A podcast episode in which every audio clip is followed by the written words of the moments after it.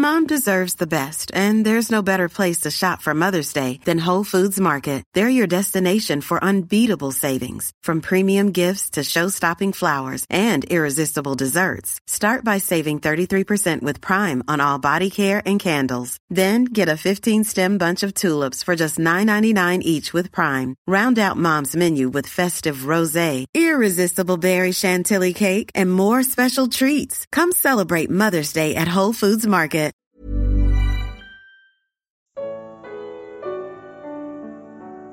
Como sobreviver à tempestade? Evangelho de Mateus. Comentário de Mari Persona. Na última parte do capítulo 14 do Evangelho de Mateus, Jesus insiste com seus discípulos para que sigam de barco até o outro lado do mar da Galileia. A noite vem e uma tempestade atinge o barco. Enquanto isso, Jesus está sobre um monte orando sozinho. Os discípulos lutam contra as ondas, sem saber que Jesus está atento e preocupado com eles. Por isso, Jesus vai ao encontro deles, caminhando sobre o mar revolto.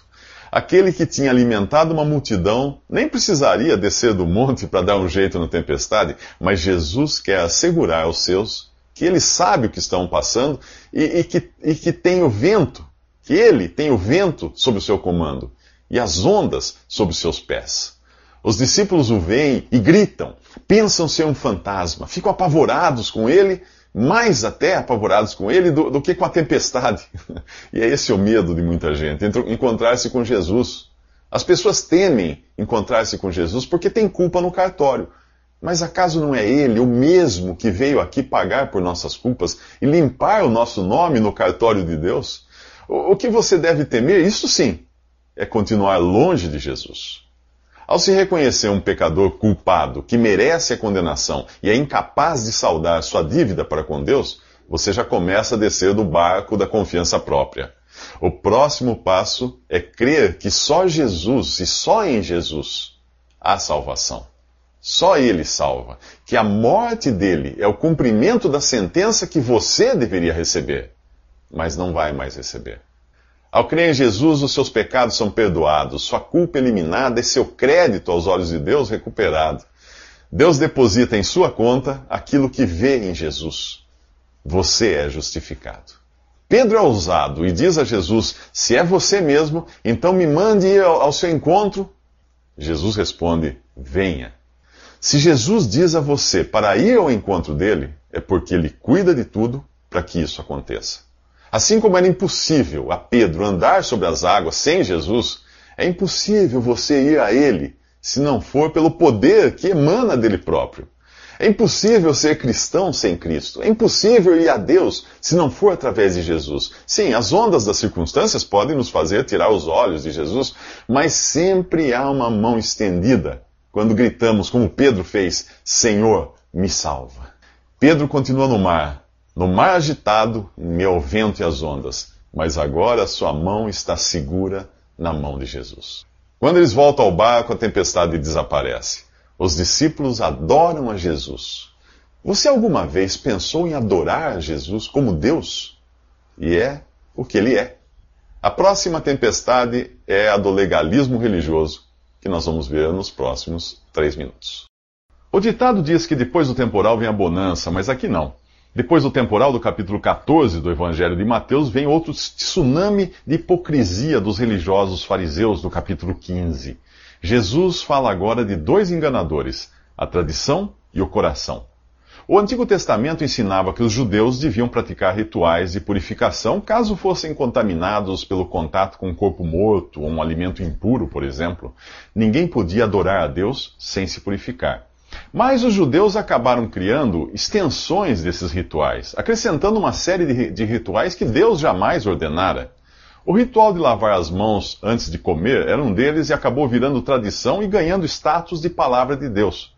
Hoje existem também cristãos que seguem as tradições de cristãos do passado e dão a elas mais importância do que a palavra de Deus. Vale para esses a mesma repreensão que Jesus faz aos judeus aqui. Por mais higiênica que fosse a tradição, por, uh, pois os judeus não usaram, usavam talheres para comer, eles comiam com a mão, uh, era errado transformá-la em mandamentos de, de Deus. Jesus responde que Quem segue as tradições de homens anula a verdadeira palavra de Deus. É um hipócrita que adora só da boca para fora enquanto seu coração continua longe de Deus. Jesus explica ainda aos fariseus que não é o que entra pela boca que contamina o homem, mas o que sai dela, o que vem do coração, que é a origem dos maus pensamentos, das imoralidades, das calúnias, etc. São essas coisas que tornam o homem espiritualmente impuro e não o comer sem o ritual de lavar as mãos. Se a religião que você segue é baseada na tradição, é provável que esteja sendo enganado, como eu fui. Quando comecei a verificar na Bíblia o que dizem as religiões, eu descobri que a religião na qual eu tinha sido criado uh, tinha transformado os dez mandamentos dados a Moisés em nove. Uh, Para conta bater no final, dividiram o último mandamento em dois. E era essa versão que aparecia sob o título Os Dez Mandamentos no catecismo que eu lia desde criança. Uh, outra coisa, nunca siga o seu coração.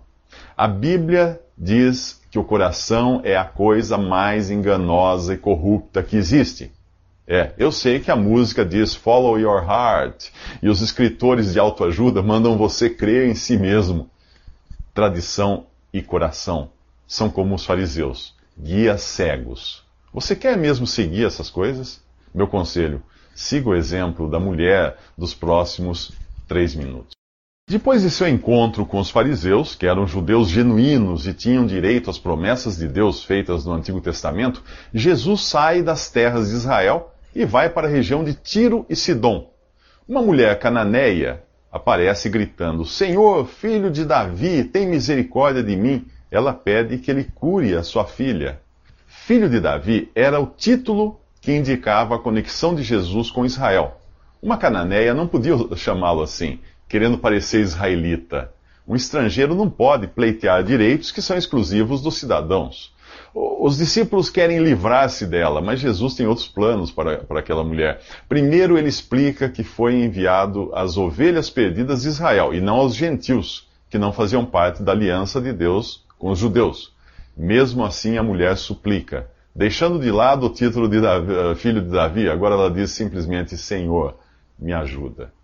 Eh, Jesus quer ver até onde a mulher está disposta a abrir mão de tudo para salvar sua filha.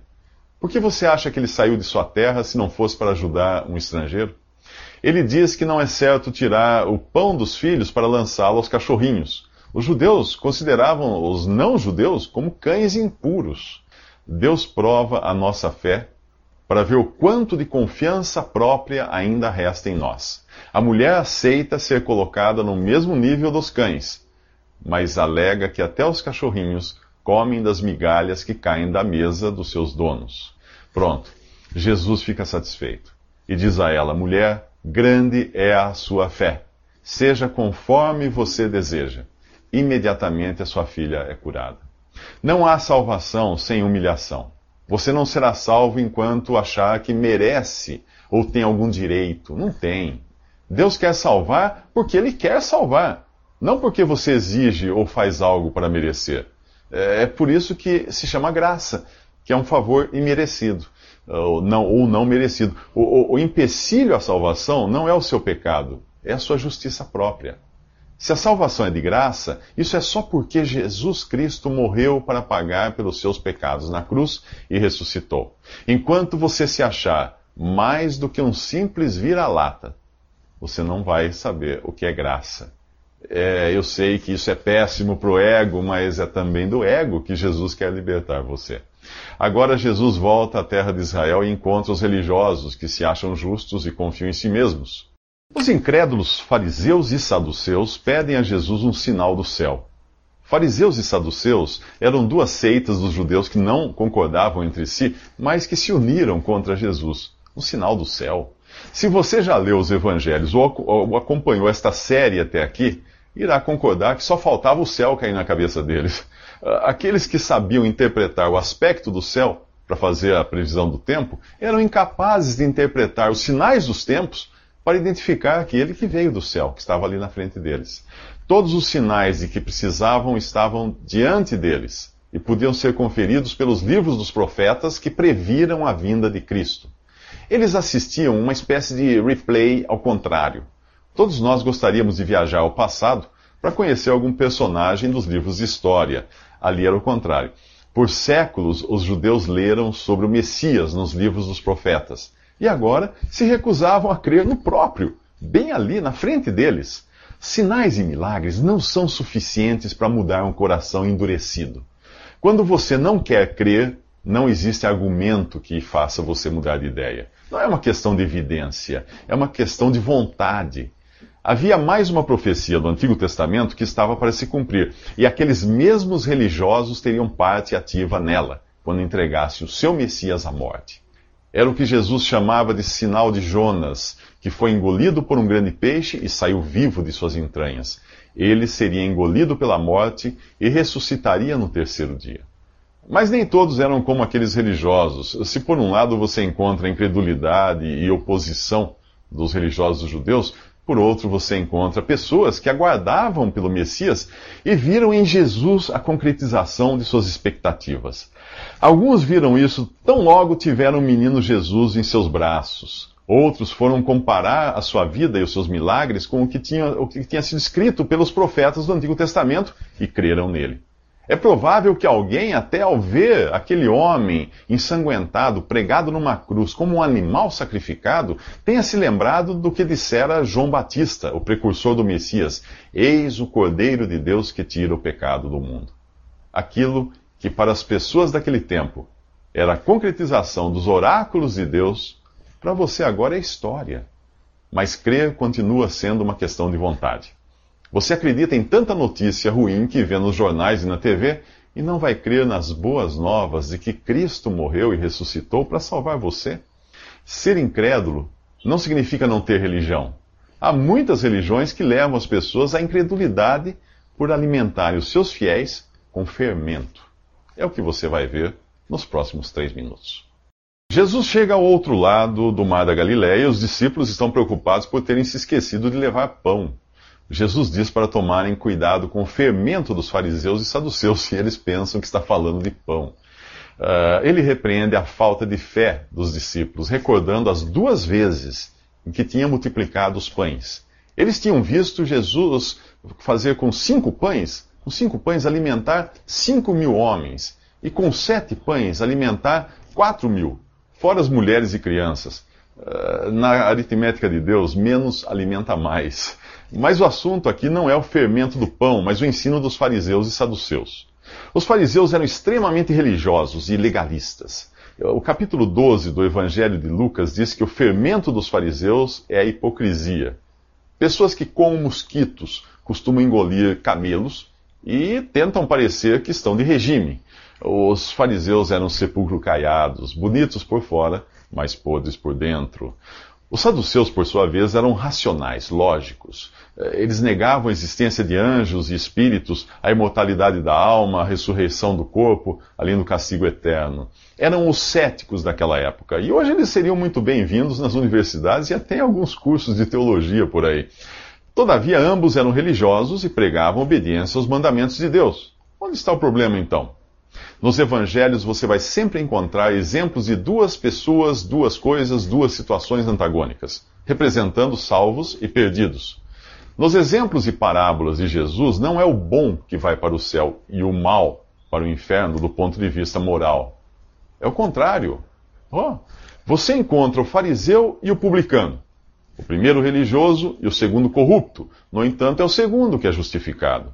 Tem também a história do filho pródigo e rebelde, que é justificado, e seu irmão que nunca saiu da casa do pai, que não é. Há pouco, no outro episódio, nós vimos a incredulidade dos religiosos judeus herdeiros das promessas de Deus e a fé da mulher descendente dos cananitas, um povo que tinha sido amaldiçoado por Deus no Antigo Testamento, que aceita ser comparada aos cães e é abençoada por Jesus. Dá para perceber um padrão aí? Jesus veio salvar pecadores, não pessoas boas.